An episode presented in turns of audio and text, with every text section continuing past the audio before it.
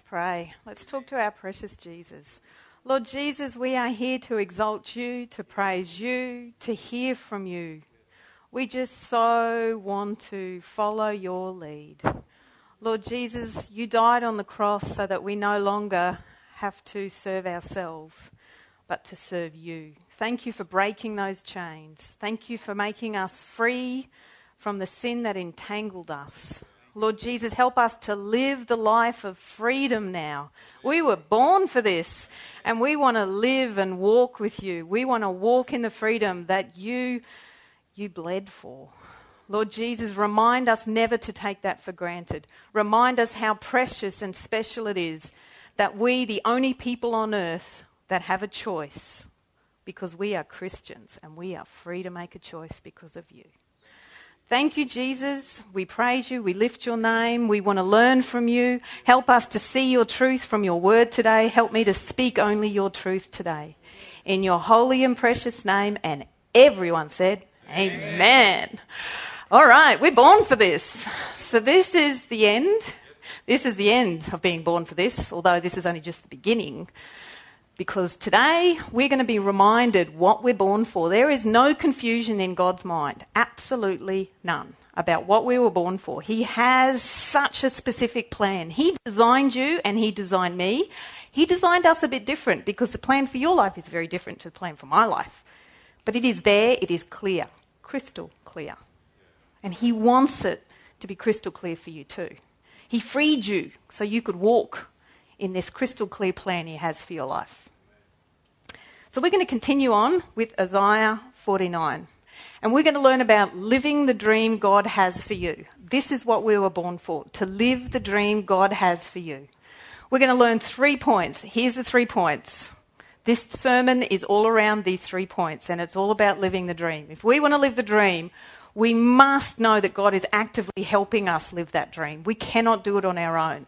He saved us, He freed us, but we still need Him to live the dream. It's not like a one off. Great, I asked you to be my Lord and Saviour, now I'm just going to walk my own way. No, we have to walk with Him. We need His help every single day to live the dream He set up for us. So that's point one. Point two, now is the time to do what you were born for. Not when you're looking good, not when you've got the qualification, not when you finished school, not when you've got it all together. Now is the time to live the dream. You don't know whether you've got tomorrow. You don't even know if you've got this afternoon. You have the power within you through His Spirit to live it now. We don't need to wait for everything else. You have everything you need for life and godliness now. We need to stop believing the confusion that somehow we haven't got it all together and we're not good enough to live the dream. We have it now through Him. So that's point number two of today's sermon. And the most important point is we need to be free. If we're not free, we cannot live the dream God has for us, and we need to stand in that freedom. That's the sermon in a nutshell. Three points. He's helping us. We need to do it now. We need to be free to live this very clear and precise dream He has for each one of us. So, Grace, do you think you could stand up and help me? Now, we're going to look at Isaiah 49 for the last time today, and then we're going to move on. And one of the beautiful things that God shows us in Isaiah 49 is how active He is in helping us. Because you know, the prince of this world would like to confuse you and to say, Do you feel like God's doing anything in your life? Because this world is a sensual place. We kind of discern truth on do I feel like God's doing thing in my life? And if I don't feel it, that must mean he's not doing anything. Maybe he's snoozing, maybe he's taken a day off, maybe he doesn't love me anymore. We go to our feelings to determine whether or not God is active in our lives. We've got to stop going to our feelings. We've got to go to his word and say, What is it that you're doing in our lives, God? So, Grace, can you help me with this? Because we want to clarify this today about the activity that God is doing in our life. So, does everyone remember at school learning doing words? They're verbs. All the doing words are going to be in green. So, Grace, can you help me? Can you count the number of green doing words that God is doing in our life throughout there's, we're going from verse 8 to verse 11. And then at the end, can you tell me how many things God is doing for us? Great. This is what the Lord says In the time of my favour, I will answer you, and in the day of salvation, I will help you. I will keep you and will make you to be a covenant for the people, to restore the land and to reassign its desolate inheritances, to say to the captives, Come out, and to those in darkness, Be free. They will feed beside the roads and find pasture on every barren hill. They will neither hunger nor thirst, nor will the desert heat or the sun beat down on them. He who has compassion on them will guide them and lead them beside springs of water. I will turn all my mountains into roads, and my highways will be raised up. So, my statistician, Grace, how many green doing words is God doing just in this short passage of Scripture? 12. Did everyone get 12? Thank you, Grace. Well done. So, just in this very short passage of Scripture, we can see, which remember is a prophecy about Jesus and what he was going to do. 12 doing words. There are 12 activities that God has promised to do. But you know, the God of this world doesn't want you to believe that. There might be another doubt that comes in your mind of saying, yeah, yeah, I wonder when that will be. That's probably going to be when I get my life cleaned up and when I'm good enough, and yeah, I suppose that'll happen then, but I'll just have to wait. You see, as soon as we get a truth, you've got to be careful that you don't get confused with another idea that wants to take away that truth, that wants to snatch that away. Those birds just want to come and snatch that seed away. So we've got to ask the question, and it's a good question when will this happen? When will God do all of this stuff? These 12 doing words? You see, God is actively helping you, but you're not going to believe that if you think that He's not doing it now. So let's find out if it is now. This is what the Lord says In the time of my favour, I will answer you, and in the day of salvation, I will help you. So the answer is there. The answer to the question is He will do these things in the time of my favour. I will do all these things in the day of salvation. But we've got to know when the time of his favour is, and we've got to know when the day of salvation is. This is in the Old Testament. What's concealed in the Old Testament is often revealed in the New Testament. So we go to the New Testament, and he gives us the answer, just as he promises. 2 Corinthians 6 2. Paul quotes this very scripture. He says, In the time of my favour I heard you, and in the day of salvation I helped you. And here it is, clear as a bell. There's no confusion here. I tell you, now is the time of God's favour. Now is the day of salvation. God is doing this stuff now, today, this very minute, at two minutes past ten, right here in this hall in Rochedale. Don't believe the confusion. Don't believe he's doing it in the big churches. Don't believe he's doing it in the United States because it's bigger and better in the US. Don't believe it. It's clear. He's active. There's 12 doing words. They're all in green. He's doing it now. There's no confusion there unless we allow it, unless we decide to listen and switch on to the confusion. Go back to his word. He so wants to clarify it for you. If you go to the world, you'll get confusion. If you go to God's word, you'll get clarity because he gives you the truth, and the truth will set you free. So, now is the time to do what you were born for. Right now. In this place. As you're sitting here, now is the time to say, God, bring this word alive to me. I don't want to snooze through this. I don't want to miss this. I don't want to miss your message that you want to communicate to me now. I'm answering you, he says, and he's going to do it now if you say, I want to receive it, Jesus. You don't have to have 10 degrees in theology training to receive his word now. You need to be open to receive his spirit. You need to be open to receive his word. He freed you on the cross so you could receive the truth. So, now, we need to understand this idea now. Who's seen the movie Gravity? It's just come out recently. There's not, oh, two, three. Okay, let me explain it to you. Have you seen it advertised? It's Sandra Bullock. She's um I haven't seen it. I've just seen a short to it, and apparently um she I don't know. She's the one I think hanging there, and then she loses it, doesn't she? And she's floating around in space. Oh, sorry. Let me ruin it even a little bit more with a clip. So, Sandra Bullock apparently has a lot of freedom because she's even free of gravity. But you see, in the, in the movie, there's a really um, pivotal scene whereby she says, Every one knows you're going to die one day. You know, that's not new, everyone knows that. But she actually faces a day when she thinks she's going to die. That's going to be now for her. And you see, the reality is that now is going to be a reality for each person in this room. We don't know when that now is, that's in God's hands. But you see, the now could be taken away from us this afternoon. We don't have the opportunity to live the dream then. We have a new dream ahead of us if we're with Jesus. But He has a specific purpose for us here. His timing is perfect. We're just talking about that. His timing is perfect to live that dream here. He has a reason why we're here and not there yet. So in this movie, Sandra Bullock, who plays this astronaut, is coming to this reality.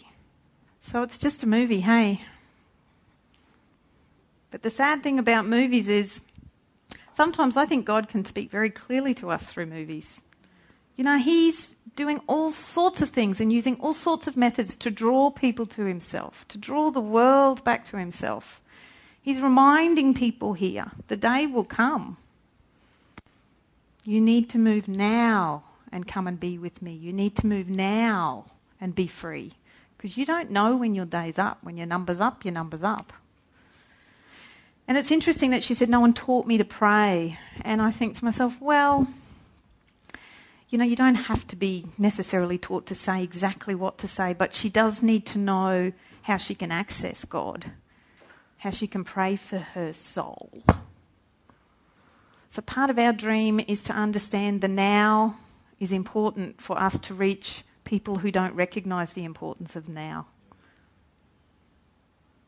We have that truth and that reality. But you know, the prince of this world, he, he just wants to say, ah, won't happen to you. You got lots of time. Ah, don't worry about it. Oh, the God thing, yeah, sort that out. Be like the thief on the cross. See, he'll save you once just at the last minute. Wait till the last minute. Live it up while you're here. Live the dream to party and wait till then. That's the lie.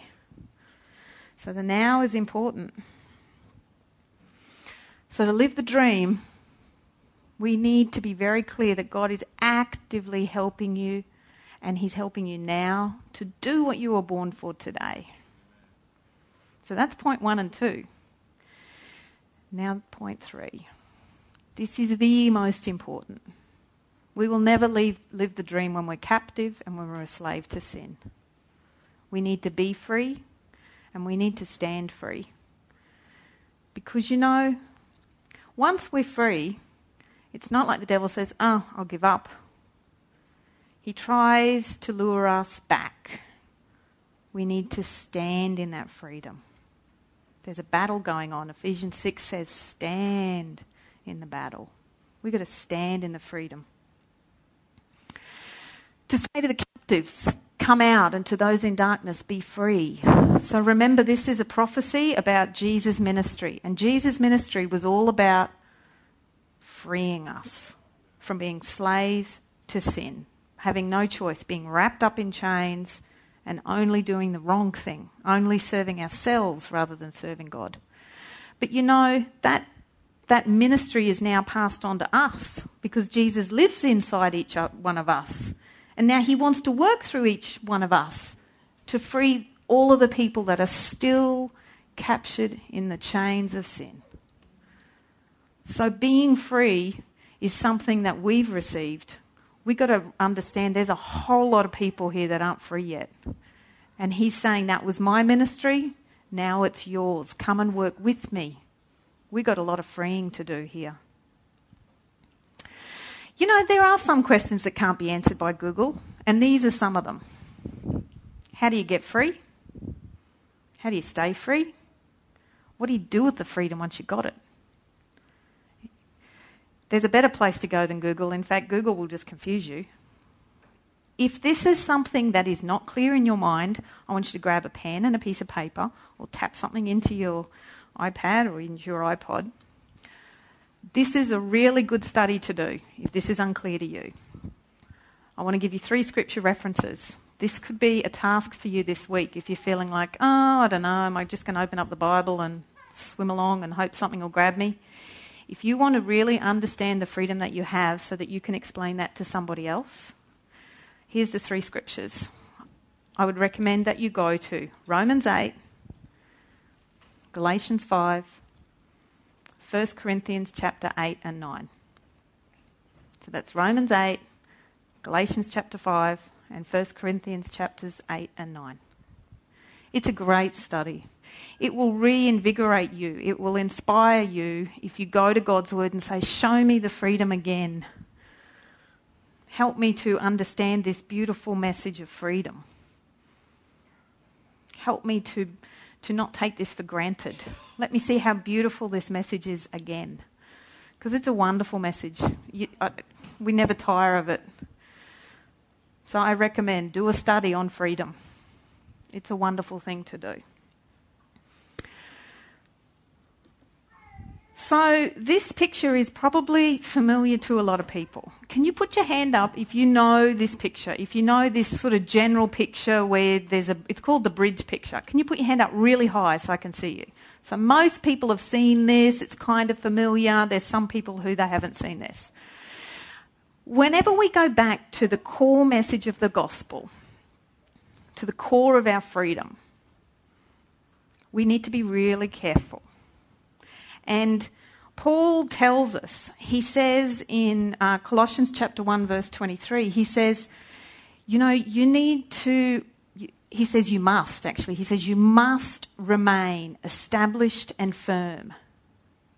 You must remain established and firm. That means no wavering on the truth and hope of the gospel.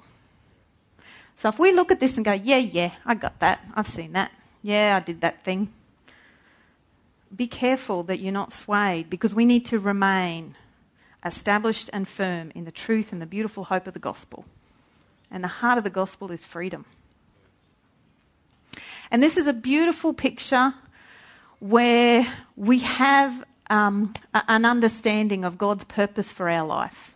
And God's purpose is eternal life. He wants us with Him for eternity. And this is a beautiful story of grace a beautiful story of undeserved favour. But you know, this beautiful story of undeserved favour all falls down as soon as you take grace away and think that you deserve favour. There's not one person in this room that deserves God's favour. Not one. Because not one of us has not sinned. Not one. So you see, you take grace away, and we start falling into a trap. We think, I deserve it.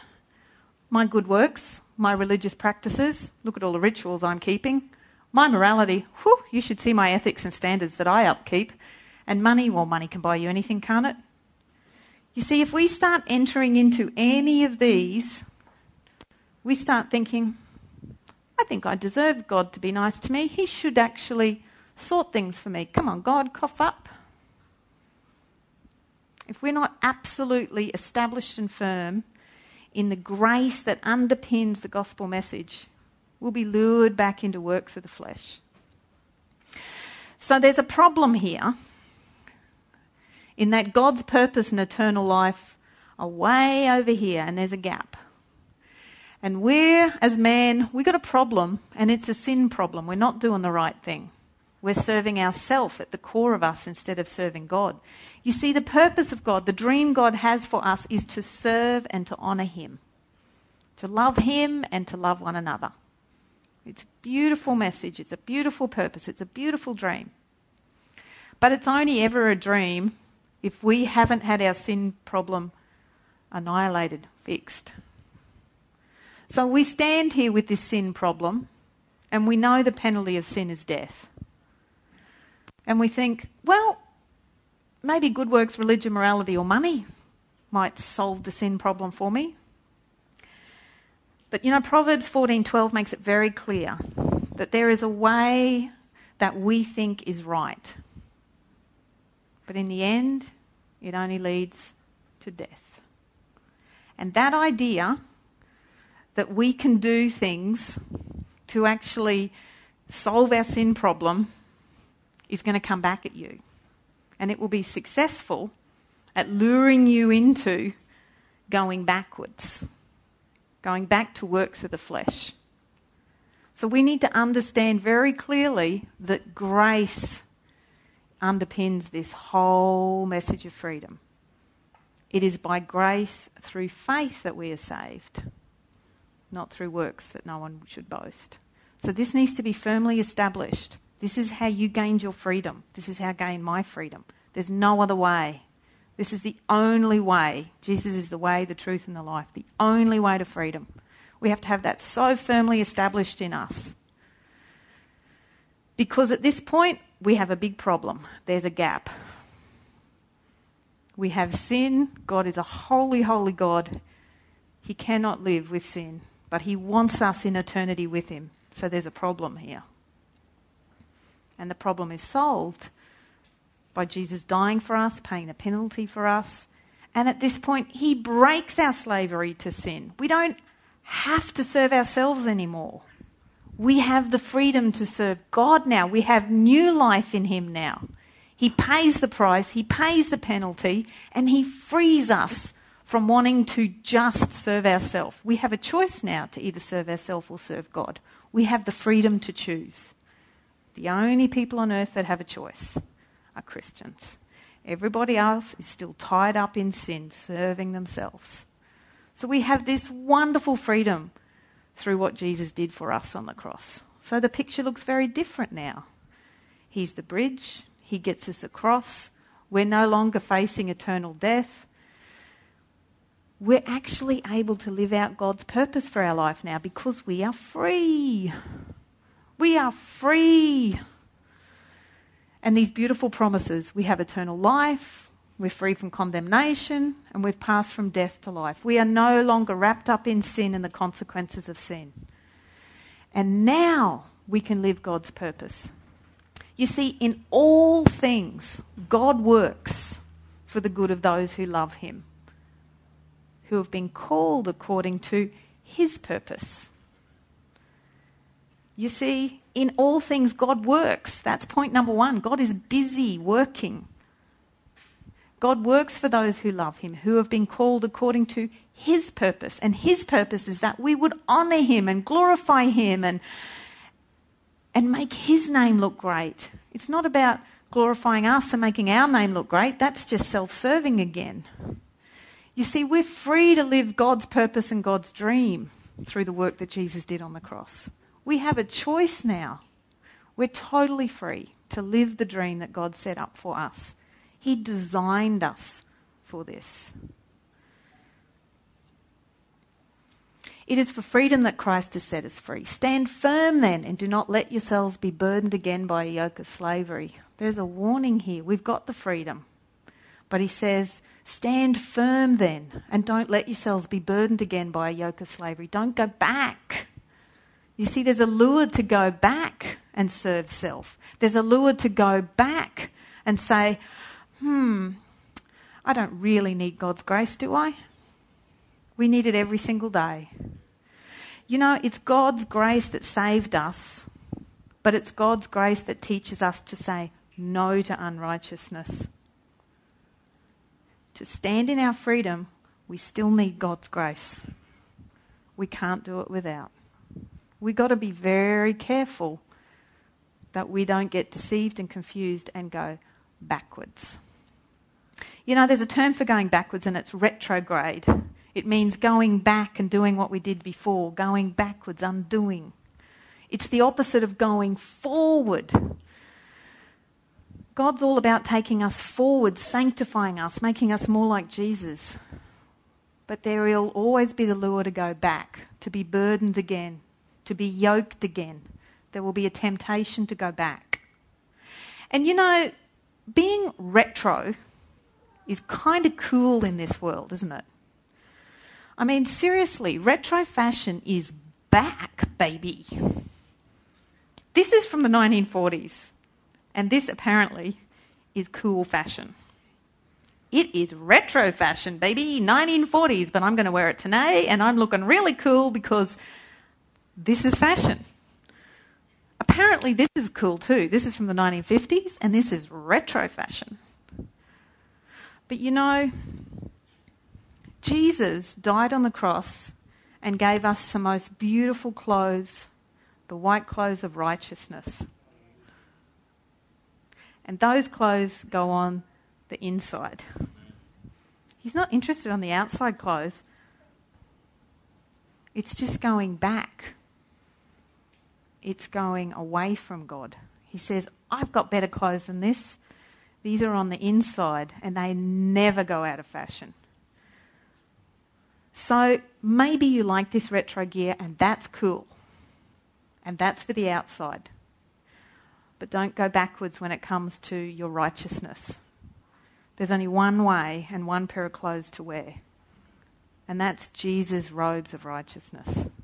Don't be fooled and try and take clothes from somewhere else.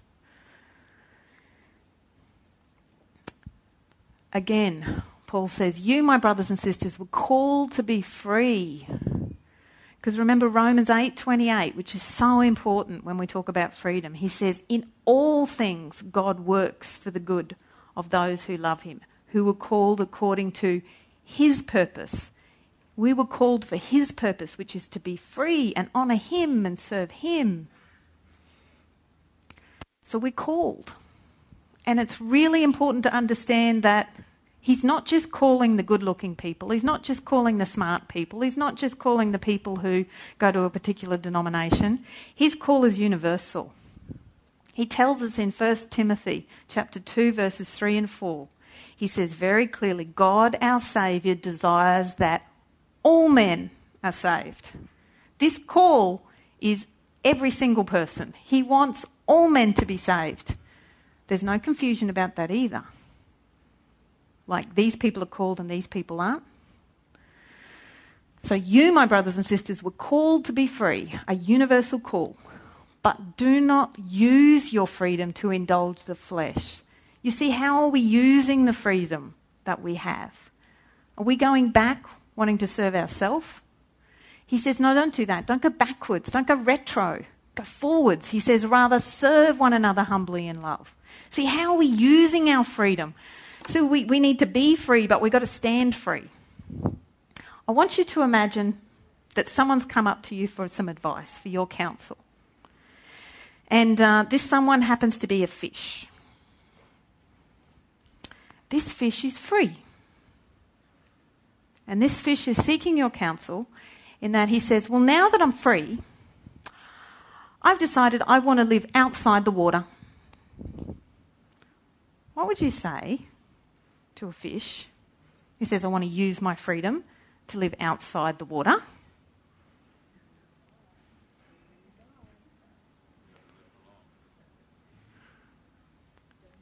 I mean, maybe you'd say something like you've all been kind of mentioning. Um, look, I know you're free, and you you can see you've got choices now. You could live in the water, you can live out of the water. But the problem is, you were designed to live in the water. You weren't designed to live out of the water. And I think if you live out of the water, you're going to be unfree. There's something that comes with the unfree. It means dead. Why is it that we slip into the same mistake? Why do we go? We were designed to love God with all our heart and all our strength and all our soul. And we say, Great, you gave me the freedom to choose. Woo, I'm this way. We're like a fish out of water. We're going to be unfree. We're going to put that yoke of slavery back on. And we're going to die. That's the problem. We have the choice and you know, He freed us from sin, but He didn't free us to sin. There's a big difference. Should we sin so grace shall abound? Grace got it before. I'll just keep sinning because he was good before. What does the scripture say? God forbid. What are we doing? We were designed to love God. We were designed to love each other. We were designed for love. But love is not self serving. Love is not about indulging the flesh. Love is not about what do I want, what makes me feel good. We're supposed to be serving one another humbly in love. That's the dream that God has for us. It is such a beautiful dream. He's given us everything we need to live the dream. But we've got to be free and we've got to stand free. You know, there's been a lot in the press this week about Nelson Mandela dying. And it's, it's reminded me of this um, the importance of freedom. And, and when it comes to the Africans that have been in slavery for a long, long, long time, it's very visible that slavery and it's very visible the freedom. And it reminded me that we were all slaves and we've become free. And that's kind of invisible stuff. And it's easy to forget the invisible stuff, even though greater is the unseen than the seen, but it's not in front of us. We're visual people. I keep giving you slides and movies and whiteboards. We're visual. We want to see it. We think if you can see it, it must be real. So I was thinking about that this week and I thought, what a great reminder of the difference between being a prisoner in bondage, in slavery, and freedom. And this guy, Martin Luther King, he was all about this idea of freedom too for black Africans. And this is from his most famous speech. He said, I have a dream. When you think of Martin Luther King, isn't this what you think of? This is what I think of. I have a dream. And you know, his dream, he goes on to say in that very famous speech, he says, I have a dream that my four kids would not be judged by the colour of their skin, that instead they would be judged by the character on the inside. Why are we so hooked into the retro fashion on the outside? Jesus has given us white robes for the inside. That's where the freedom lies, not on the outside, not on the car we drive, not on how good the house looks, not on how great our teeth are, not how beautiful our hair is. It's not the outside stuff. The freedom's on the inside, these beautiful clothes, these white robes. God has a dream. It's bigger than Martin Luther King's. It's that everyone would be wearing the right gear on the inside. But you know, Martin Luther King, he had another great quote, which is not so well known. He says, Life's most persistent and urgent question is What are you doing for others? And it's a great question. Because you see, we're not into going backwards and doing stuff for ourselves. We're all about being free to humbly serve another. He's saying the same thing in different words. What are you doing for others? Life's most persistent question. That's what you are designed for. That's the dream that God has to free you so you can love. So you can love Him and be with Him in eternity, and we can love one another. And loving one another is all about doing something for the other. So this week, without a doubt, I can say most definitely, you are going to be presented with probably thousands of choices. And these choices are going to be really testing you to see whether or not you will stand in your freedom. One choice is going to pull you towards going back into serving yourself. Guarantee it's going to happen. If not in the next hour, it'll be before you go to bed tonight. And that will be will I choose the big biscuit or the little biscuit?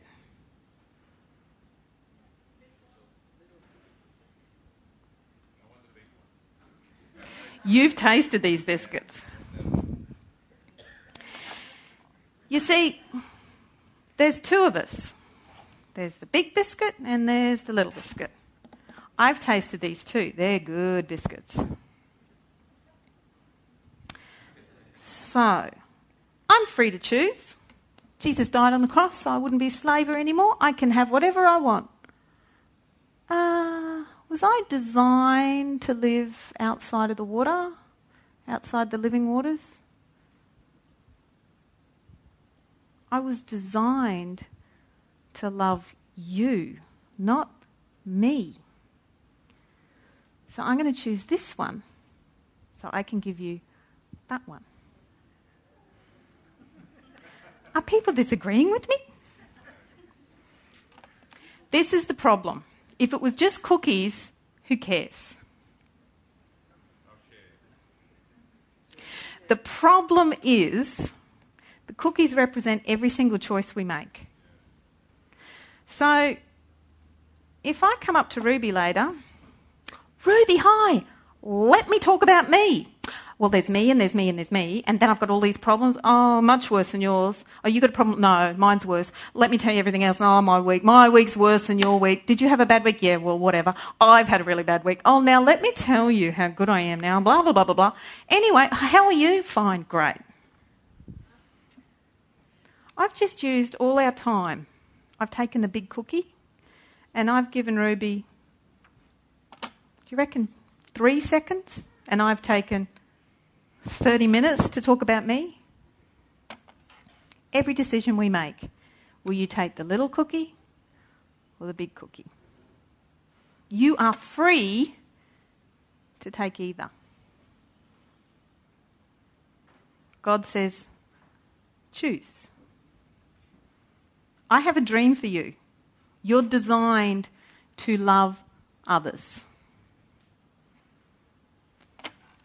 You will be tempted to go retro and love yourself. Do we recognize it? That this speaks volumes. This is such a powerful witness to people. They see our freedom and they see us abusing Christian freedom. But we're just like a fish out of water. We weren't designed for that. And you know the really yucky, yucky, yucky thing about sin? We think this will satisfy. It's so good. That won't. This will satisfy. That's a cookie. Ooh, I can taste it in my mouth now. There's chocolate chips in there. That sugar's going to melt on my tongue. Ooh, I'll be happy if I have that one. I'll be unhappy if I have that one. But you know what happens when we choose this one for ourselves? Next time, I need this cookie to satisfy my desire. It's a problem. This is no different to heroin. We don't understand sin is addictive.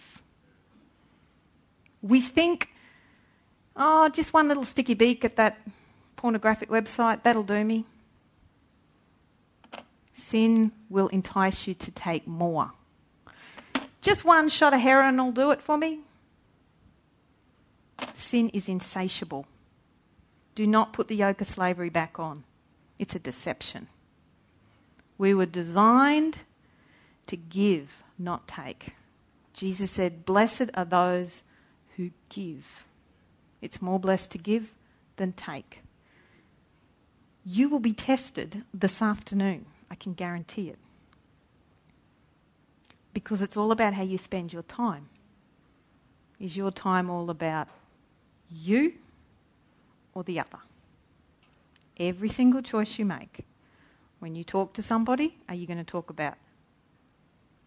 Or are you going to ask questions and seek the other's well being? It's your choice.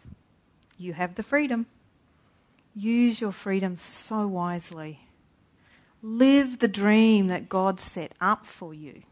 He's given you everything you need. We need to live it. So be free and stand free, but understand very clearly just like the water is the freedom for the fish, love is our freedom. We're meant to swim in the waters of love, not outside. Freedom outside of love is no freedom at all. So there are three things we need to know to live the dream that we were born for. We've got to know that God is actively helping us to live the dream we were designed for. We're not on our own. Now is the time to do what we're born for. Not tomorrow, not when you got it together, not when certain things happen. Now. And we've got to know to live the dream we need to be free and we need to stand in our freedom. So let's pray. Lord Jesus, we thank you so much for setting us a dream. Thank you for creating us for a purpose, Lord Jesus. Thank you that in all things you are working for the good of those who love them. Thank you, Lord Jesus, that we are called for a purpose. We are called for the purpose of loving you and honoring you and serving you, to love you and to love one another. Lord Jesus, help us every single time we're enticed back into that yoke of slavery. Help us every single time we want to serve ourselves. Help us every single time we want to make our own names great. Lord Jesus, our dream is to make your name great in this world, to glorify you, to honor you, to serve you. Lord Jesus, love will conquer all. And the truth will set us free, but we must remain established and firm in that truth. Help us, Lord Jesus, to do that. We need you. We need your grace. Thank you for the beautiful grace that saved us. Help us, Lord Jesus, to say no to unrighteousness through your grace. Lord Jesus, thank you for your beautiful, beautiful, undeserved favour. We seek and call on you every single day to guide us through your grace, to be free and to stay free. Help us to live the dream, but not the world's dream, your dream for our life. Lord Jesus, we just want to work with you and love you. We praise your name today. Help each person in this room, Lord, I pray, through your mighty grace, through the mighty power of your grace, to say no to unrighteousness and to say yes to loving you and serving you and glorifying you and exalting your name in everything we do. Help us with every single choice. We thank you, Lord Jesus. And everyone said, Amen.